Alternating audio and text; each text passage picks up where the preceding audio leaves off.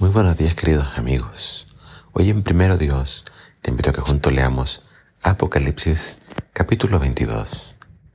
Dice así la palabra del Señor. Luego el ángel me mostró un río de agua de vida, transparente como el cristal, que brotaba del trono de Dios y del Cordero, y corría en medio de la calle principal de la ciudad. En ambas riberas crecía el árbol de la vida, que produce frutos todos los meses doce veces al año, y con sus hojas se curan las naciones. No habrá allí nada maldito, y el trono de Dios y del Cordero estarán allí. Sus siervos los servirán y verán su rostro, y llevarán su nombre escrito en la frente. No existirá la noche, y por lo tanto no se necesitarán lámparas ni sol, porque Dios el Señor los iluminará y reinarán durante toda la eternidad. Entonces el ángel me dijo, estas palabras son ciertas y dignas de confianza. Dios, el que inspira a los profetas, ha enviado a su ángel a mostrar a sus siervos lo que está por suceder. Vengo pronto. Bendito el que cree las palabras proféticas que están escritas en este libro. Yo, Juan, vi y oí estas cosas y me postré para adorar al ángel que me la mostró. Y me dijo nuevamente, no lo hagas. Yo soy un siervo como tú, como tus hermanos, los profetas, y como todos los que obedecen las palabras de este libro. Adora solo a Dios. Y luego añadió, no escondas las palabras del mensaje profético de este libro, porque la hora de su cumplimiento está cerca. Mientras tanto, deja que el malo siga siendo el mal y que el impuro siga en su impureza, pero el que haga lo bueno siga haciendo el bien, y el que es santo siga santificándose. Miren, vengo pronto. Traigo conmigo la recompensa, que la he de dar a cada uno según sus obras. Yo soy el alfa y el omega, el principio y el fin, el primero y el último. Benditos los que lavan sus ropas, para tener derecho a entrar por la puerta de la ciudad y comer del fruto del árbol de la vida. Pero afuera de la ciudad quedarán los perros, los hechiceros, los que cometen inmoralidades sexuales, los asesinos, los idólatras y todos los que aman y practican la mentira. Yo Jesús he enviado mi ángel a anunciar estas cosas a las iglesias. Yo soy la raíz y la descendencia de David. Yo soy la estrella resplandeciente de la mañana. El espíritu y la esposa dicen, ven. El que oye también diga, ven. Y el que tenga sed, venga. Y el que quiera beba gratuitamente del agua de la vida.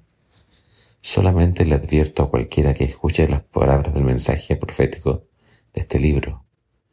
Si alguno añade algo a lo que está escrito, Dios le añadirá a él las plagas que se describen en este libro y si alguno le quita, le resta las palabras a este libro, Dios le quitará su parte del árbol de la vida y de la santa ciudad que aquí se describen. El que da testimonio de estas cosas declara, sí, vengo pronto. Amén. Ven, Señor Jesús. Que la gracia del Señor Jesús permanezca en ustedes. Amén.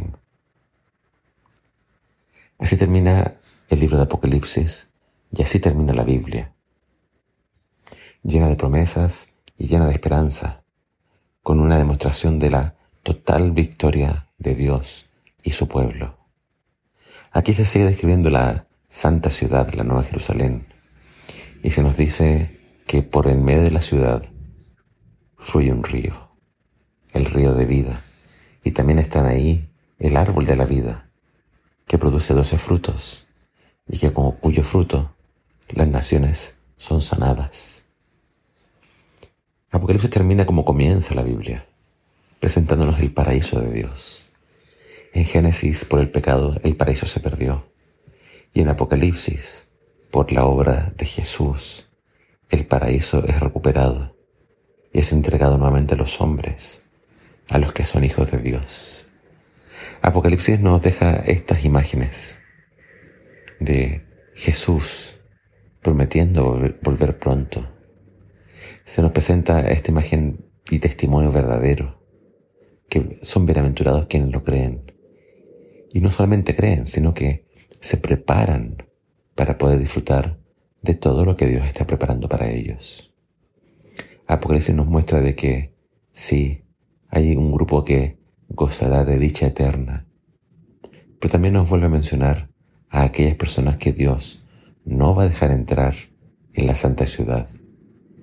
Y se menciona nuevamente a los hechiceros, a los que cometen inmoralidades sexuales y en el fondo no se someten a Dios ni desean cumplir su ley.